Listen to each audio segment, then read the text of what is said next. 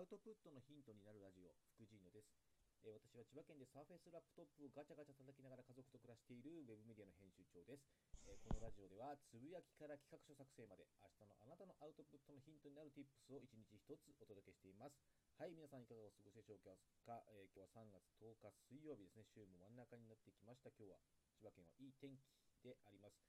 え私はテレワークを今日も絶賛実施中でございます。はい、え今日はですね、えーどんなアウトプットも全体像をまず示そうという話をしたいと思います。はい、なんでそんなことを考えたかというとですね、えー今日、えー、と私、今日午前中は埼玉県の実家に帰っていました。で、えーなんで帰ってたかというと、えー、と2月に父親が、えー、とちょっと突然というか脳卒中で倒れて亡くなってしまいまして、えーまあ、その後のですね、いろいろと葬式とかは、ね、も済んだんですけれども、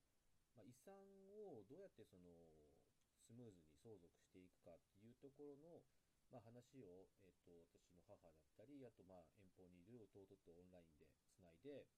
えーあとまあファイナンシャルプランナーの方にも来ていただいてですね今日は、えー、と話をしてたました。で、えー、と今日はそのファイナンシャルプランナーとある銀行のファイナンシャルプランナーの方がえーとまあ、アドバイスというかで今日は来ていただいたんですけれども、まあ、そこで感じたのはがすもう全体像をまず最初に話してよっていうことを強烈に感じたので、まあ、そういう話をしてます。であのまあ、当然そういう専門家の方なんですよね、ファイナンシャルプランナーの方って。で、えーっと結構そのやっぱり専門家だからこう専門的なことを最初にこう話し出す出されたんですよ。っていうのは、まあ、例えば、えーとまあ、僕らも気になるところとしてその相続税って発生するの？みたいなところでがあるじゃないですか。でそうするといや今までは8000万円の資産がえなあれば相続税対象だったんだけども今後は4800万円資産があると、えー相続税対象なんですよと。ちなみにそれは土地とか建物の評価額も含まれますとか聞くと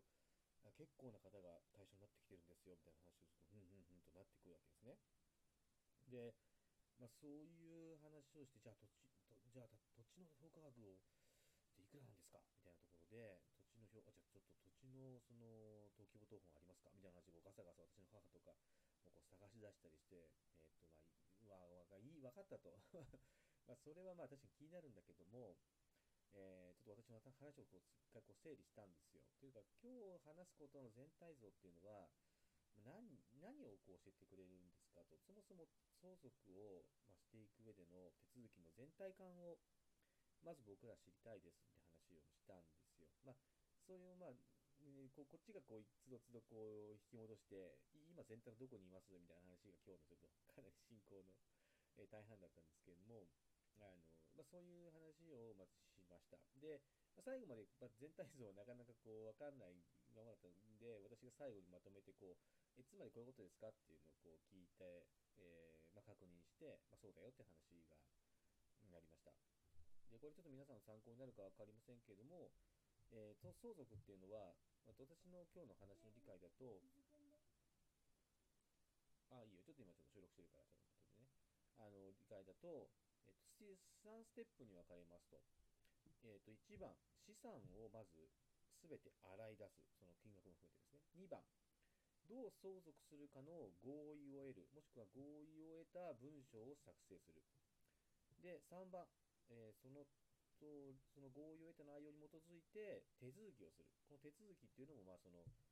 えー相続税を払ったり、実際に銀行からのお金を資産の名義変更したりとか、まあ、そういうことも含めて手続きをすると。えー1、2、3と。ま、それが全体像なんですよ。で、今日は、えー、とその中でもまず資産を洗い出すっていうことのかためにはどういうことが必要ですかということについて詳しく聞けた回だなと、えー思います。で、その後の合意を得ると手続きをするっていうところに関しては、えーまあ、まずは次のステップなんで概略を聞けたと。で、かつその手続きをするという意味のでは、まそこも3つぐらい手続きについてはあるんですけれども、まずその大事なのは期限があるもの。これ期限があるもの1つしかないんですけれども、相続税の、まあ、支払いを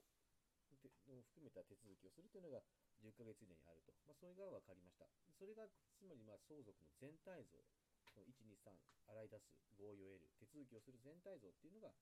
あわかりました。で、そのことを、えーっと、こちら側、まつまり素人側が、まあ、そういうことですねっていう話をして、えーまあ、そうですという話が、まあ、今日確認できたという形でした。で、やっぱりそうなんですよね、その、これってやっぱりこう特にそのトレーニングをね、その方も受けてるわけじゃないから、全体像をまず話すということが、えーね、得意じゃないのかもしれないですけれども、まあね、すごくその全体感の中で今どこを話しているか、全体感の中で今緊急性のあることってどこなのかということが示されると、その聞く側としては非常に安心感があるし、あのすごく分かったっていう感じが本当にあるんですよね。だから、そういう意味では、あのまあ、その方にもちろん僕、専門家の方に非常にプライド持ってやられてるんで言いませんでしたけれども、あ非常に自分にも振り返っても学びになる話だなと思いました。えー例えばですよ、例えば僕ノート書いてるんですけども、え今日は何の話をします？最初に絶対言うんですよ。今日は誰でもノートを毎日更新できる方法について語りますとかですね。今日は、えー本、とある本から学んだ目次立ての、えー、と参考になる一つの手法について語ります、書きますとか、えー、とこのラジオもそうじゃないですか。僕のこのラジオも全体像をまず示すことの重要性について今日話したいと思いますっていうことを言ったと思うんです。で、まずその全体像を示すってことが非常にその、まあ、そのアウトプットの受け手にとって、えー大事というか、で、その結果、まあ、非常にアウトプットの受け手にとっての満足度も高まるし、まあ、アウトプットする側としても着地が分かりやすいですよね。まあ、そういうことを意識するといいんじゃないかなと思っています。はい。えー今日もアウトプットのヒントになる Tips をお届けしました。えー毎日更新してます。今日も視聴ありがとうございました。